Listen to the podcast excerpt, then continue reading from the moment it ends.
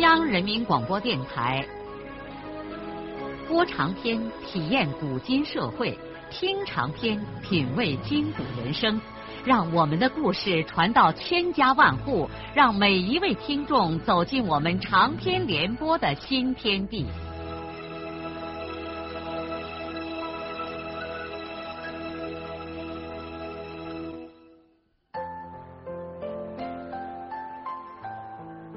听众朋友，请继续欣赏荣获茅盾文学奖的、由中国文联出版社出版的路遥的长篇小说《平凡的世界》，由李野墨演播。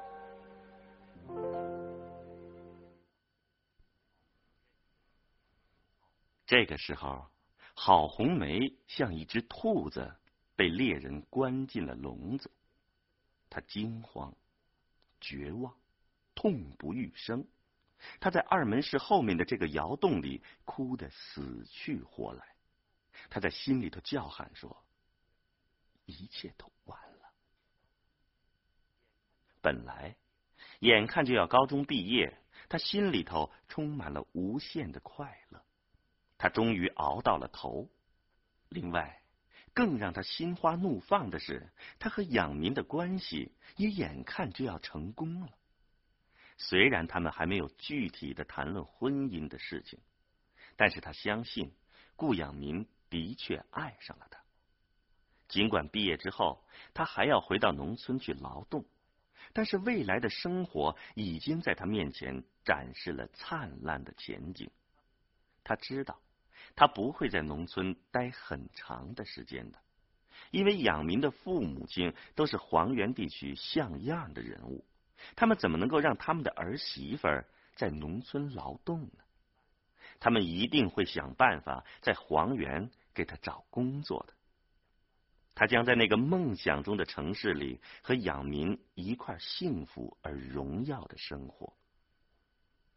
但这并不是梦想，养民实际上已经给他暗示过这一切。因此，当毕业来临，农村来的同学都心神不安、忧郁惆怅的时候，郝红梅心里却像五月的阳光照耀着一般，亮堂堂、暖洋洋的。这太阳就是顾养民，这位高贵人家的子弟，给他的生活带来了无限美好的希望。最使郝红梅感动的是，养民。不嫌弃他的地主成分。养民说，他们家文化大革命中，父亲也被打成了反动学术权威，挨过整，受过批判。他说，成分不能决定一个人是好是坏，这是多有水平的见识啊！当郝红梅在毕业的这几天里万般欢乐的时候，他却遇到了一个让他扫兴的事情。班里所有的同学在分别的时候都互相赠送礼物，以作留念。原来郝红梅想，大概是互相要好的同学之间才这样做呢。因为他初中毕业的时候，就是相好的同学才互赠礼物。但是现在大家都是这样，他也只好随风入俗。可是让他头疼的是，他没有那么多的钱来买这些礼物。他原来积攒下的钱，只够当初他准备给要好的同学买东西用的。这点钱也是在牙缝里省下来的。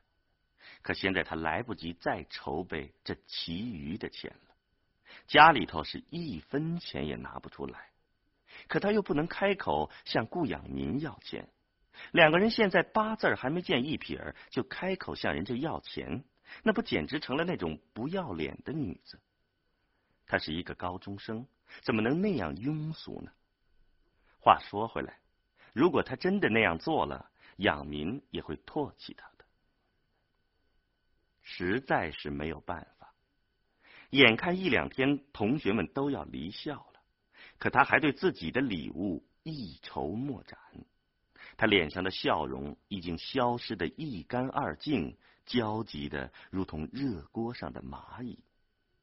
最使他恐惧的是，同学们都已经把自己的礼物送给他了，这就逼迫着他非要给人家回赠不行。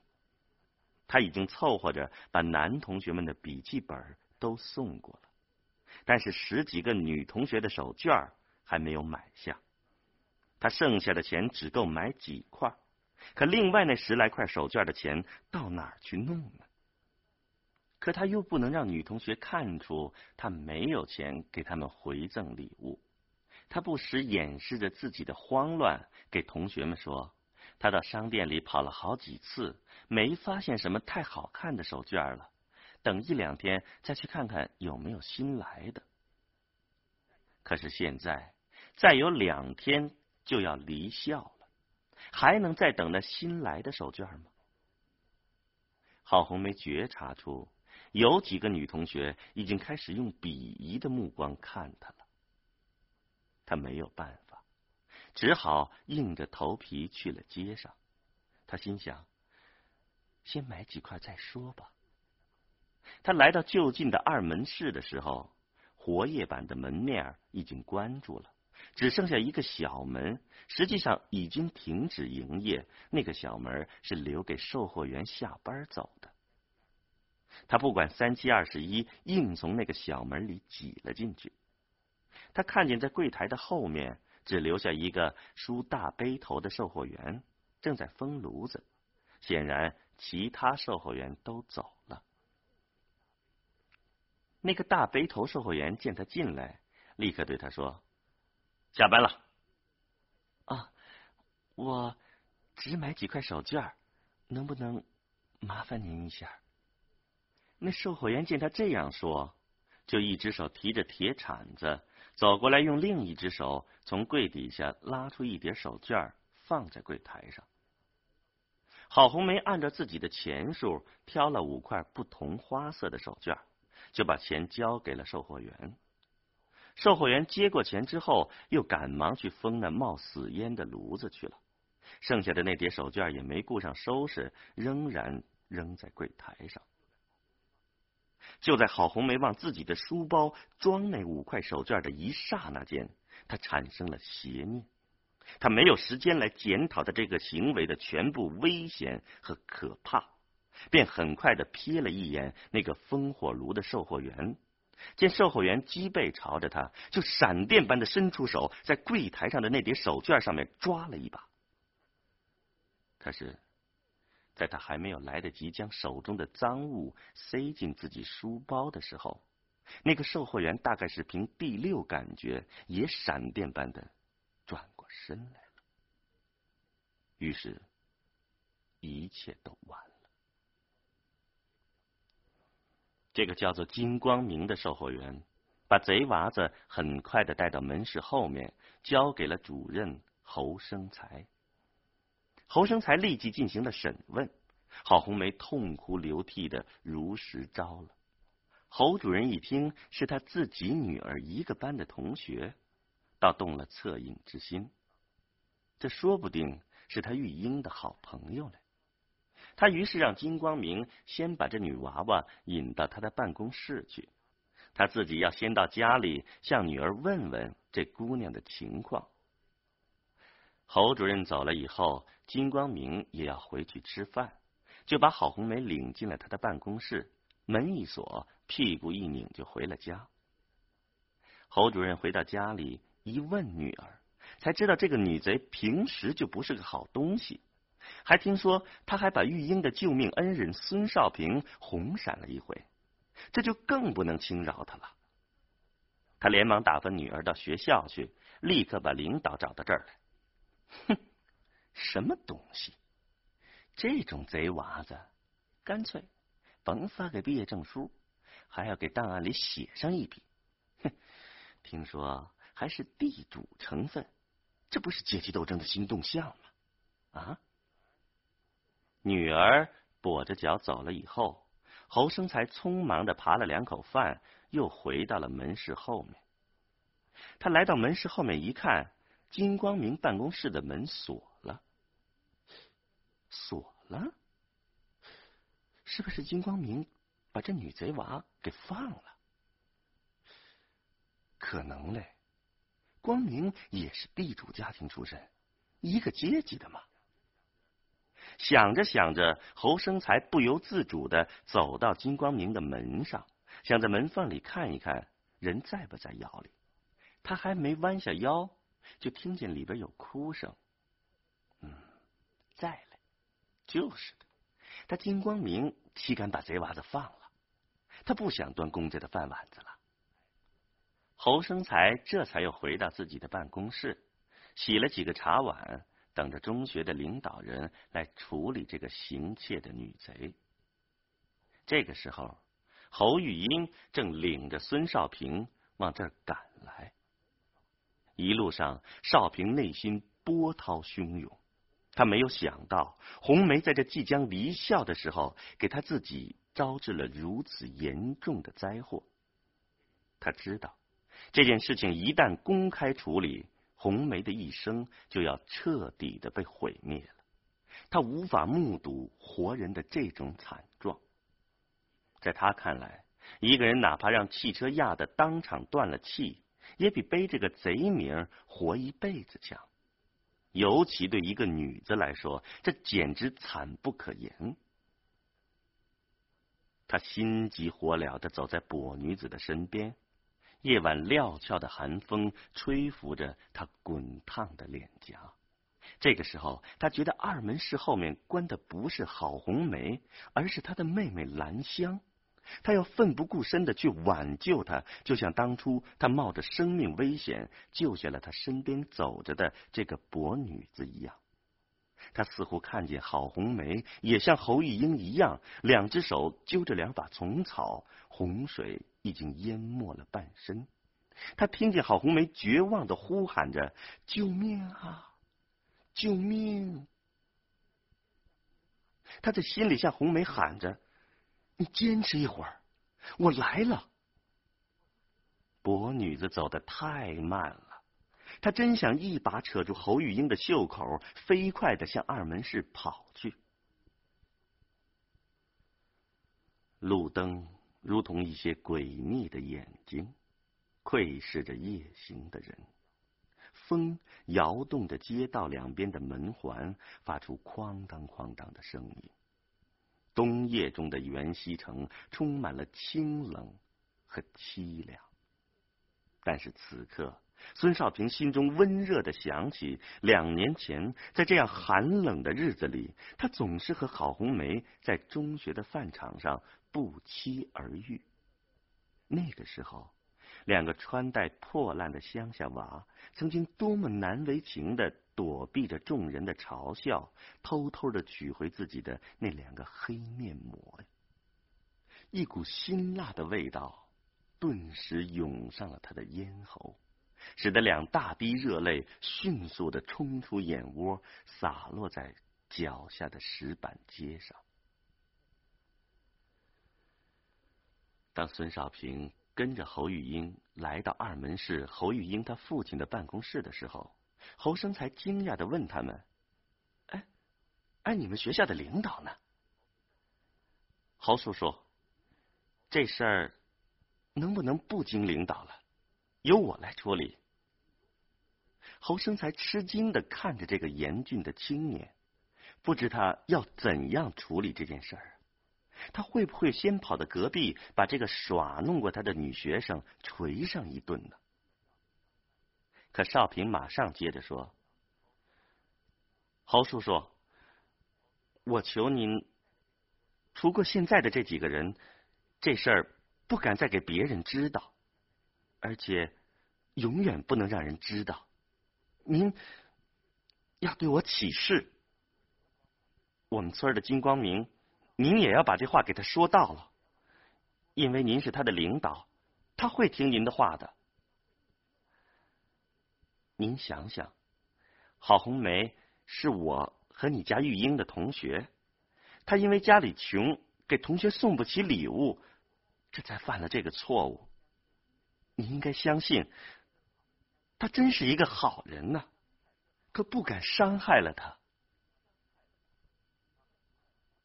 啊啊，呃，啊，你喝水。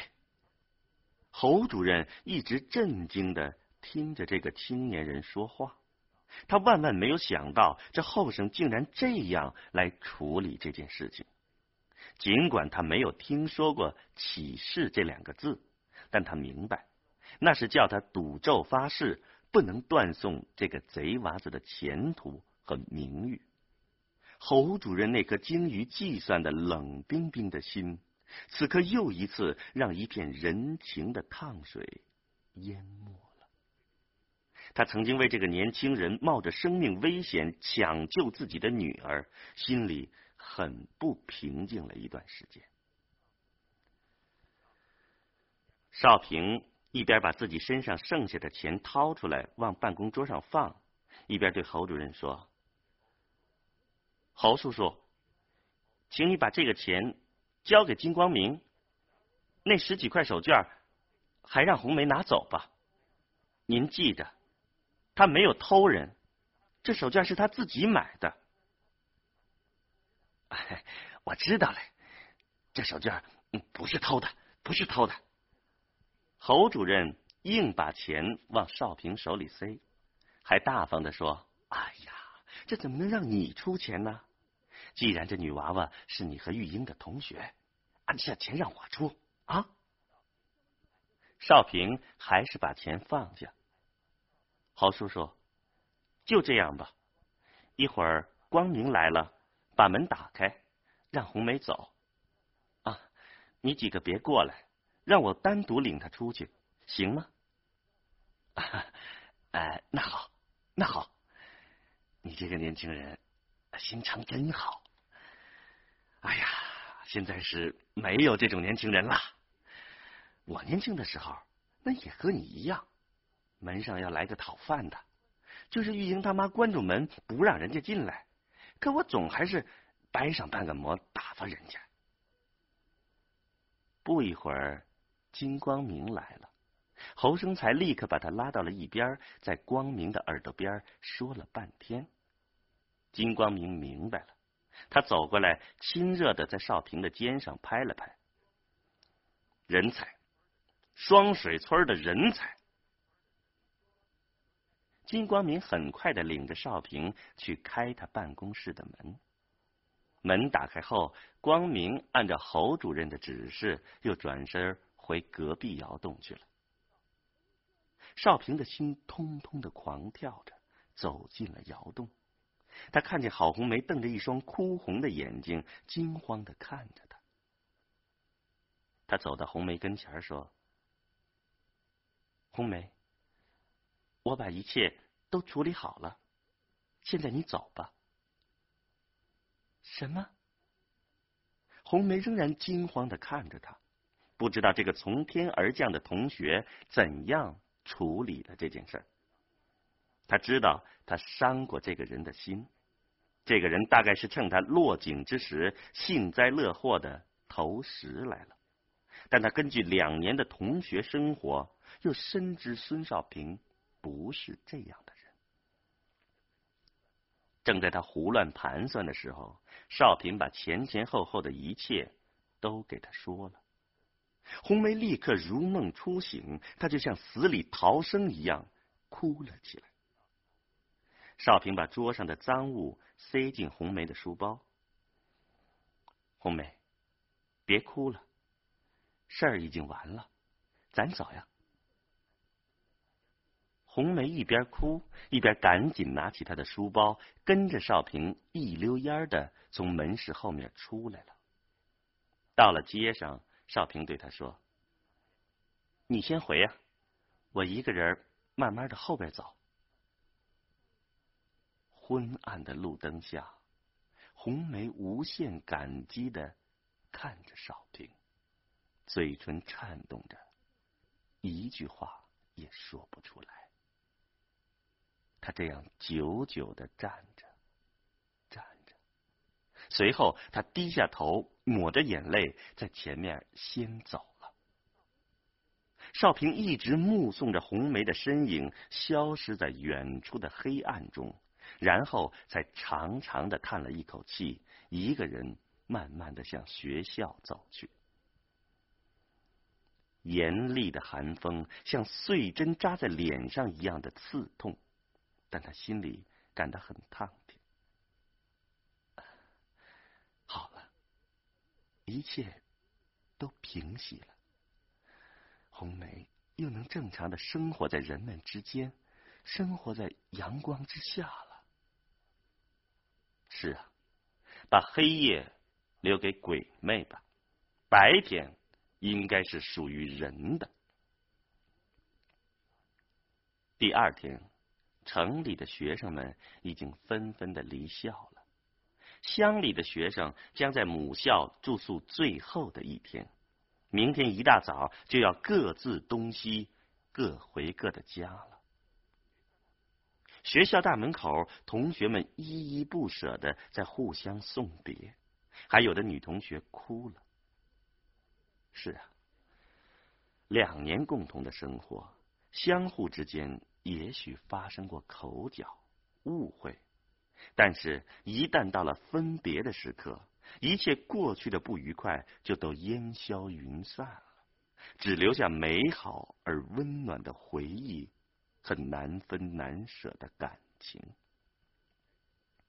在人的一生中，最美好的时光，也许正是在自己的中学时代，因为那个时候，人们年轻、纯洁、真挚，内心里充满了生活的诗情。少平和大家一样，不时簇拥着一位将要离校的同学走出学校的大门。他们的结束与开始的大门，他和乡里的同学们互相约着，什么时候到各自的村子里去看望对方。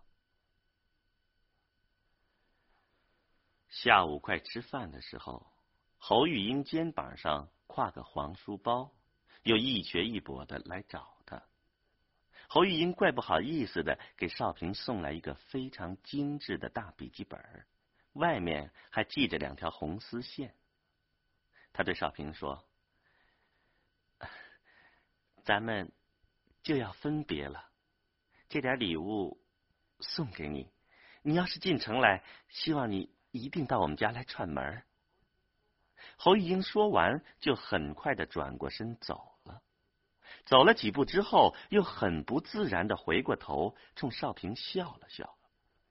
少平这才想起，他还一直没有接到侯玉英回赠的毕业礼物。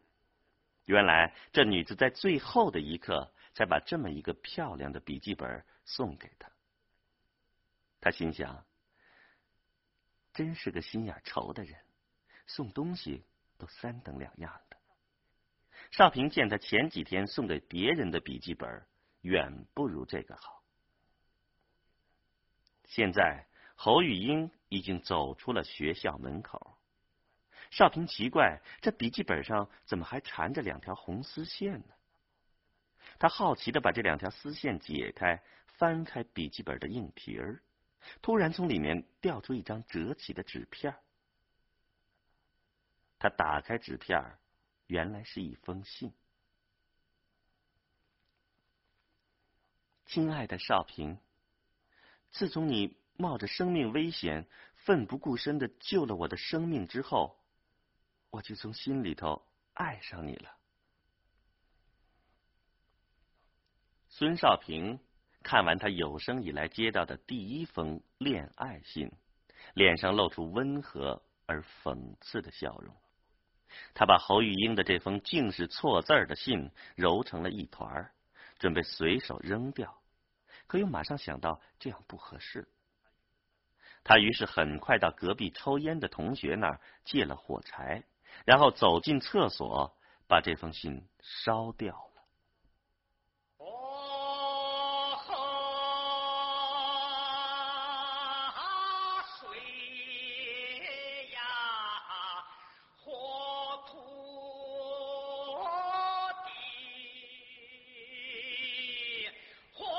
路遥的长篇小说《平凡的世界》今天就播送到这里。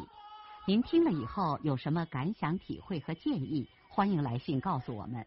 来信请寄中央人民广播电台听众工作部，邮政编码幺零零八六六。请明天继续收听。节目编辑叶咏梅。